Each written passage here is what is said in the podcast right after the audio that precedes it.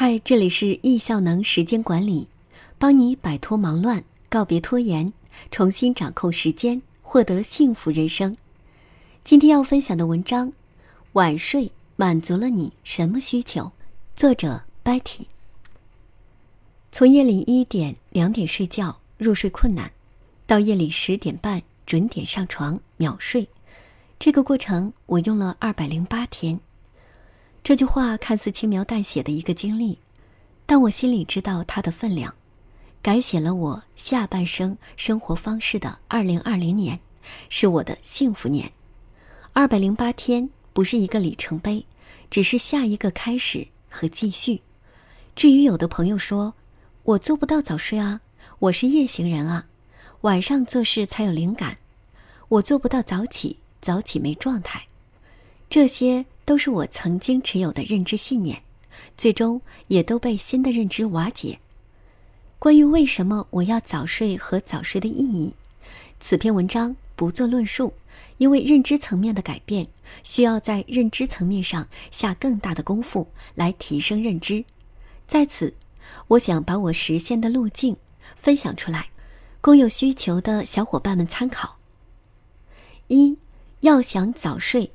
先看清自己的需求。每当有朋友问我，我就是做不到早睡怎么办？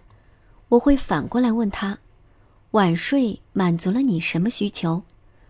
获得三次诺贝尔奖提名、具有沟通之父之称的美国心理学家托马斯·戈登博士说：“孩子的每一个不乖行为的背后，都有一个未被满足的需求。”作为戈登总部认证的亲子沟通讲师。我除了用这个模型去看见我的孩子和他行为背后的需求，也一直用这个模型来做自我沟通，看见自己的需求。分析以前晚睡对我来讲有这么几个好处：第一，晚睡让我有时间做家务，孩子睡着了，我可以清静的洗洗碗、扫扫地、整理厨房；第二，晚睡让我有时间和朋友沟通。夜深人静，终于可以不受打扰，和其他的带娃妈妈们微信上你来我往，和国内的朋友发发牢骚。第三，晚睡让我可以做简单快乐的事情。朋友圈一天没刷了，看看有什么消息错过的；社群里大家又在分享什么有意思的话题了；微博的几个妈妈博主又发什么好玩好穿的了；娱乐八卦新闻又出什么新消息了。国内又上了几个热播剧，赶紧追一下。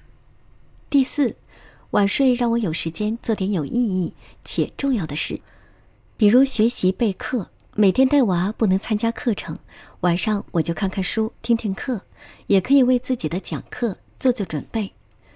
仔细看看这些需求，作为一个全职带娃、远离职场、社会和社交，生活简单到只剩下屎尿屁的人。有这些需求真的无可厚非，所以当我晚睡时，我没有自责。刷手机不是手机的错，也不是我的错，我只是苦于找不到一个更好的方式来满足我的需求。我试过卖掉家里所有的电视，只为减少无效耗能的机会；我试过把手机强制没收、关机，放到视野看不到的地方；我试过用洗澡来作为界限。放下手机，洗澡后就上床。所有的这些方法都只是在行为层面下功夫，而忽略了需求。什么是行为？什么是需求？用冰山图看的比较直观。落在水面之上的是我们的行为，水面以下的则是我们的需求。而每个行为背后都对应着一个需求。扫地、洗碗、洗衣服都是行为，家庭整洁有序才是需求。刷手机是一种行为，获取讯息、找到自由掌控感、快感才是需求；看电视追剧是一种行为，想要愉悦、放松、换个大脑才是需求；看书学习是一种行为，想要掌握新知识、自我提升才是需求。如果没有找到一个办法来解决这些需求，那么硬掰行为导致的后果就是不长久、回老路。因为那些我没有被满足的需求，我总会找到一个解决方法来释放它们，而最容易的方法就是走回老路。晚睡通过增加时长来满足。二，根据需求寻找解决方法。需求一，晚饭后家庭整洁有序。很多妈妈都会抱怨煮饭做家务太耗时。对于我这个厨房小白，唯一能够想到的办法就是偷懒儿，运用效能思维将这个流程简化或者委派。我的解决方法一：提前晚饭的时间，将做家务的时间提前；二，晚上简餐或者提前备餐，简化做饭程序和工作量，进而简化家务量；三，晚餐外卖或去饭馆，将做饭任务委派。需求二，多一些自己自由支配的时间，找到自由感、掌控感。不论是职场妈妈还是全职妈妈，一天下来都很辛苦。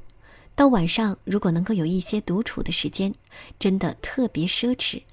我的解决方法：调整孩子的作息，提前孩子的入睡时间。目前我女儿是六点半开始睡前仪式，七点上床睡觉。二，减少家务时间，这个可以参考需求一的解决路径。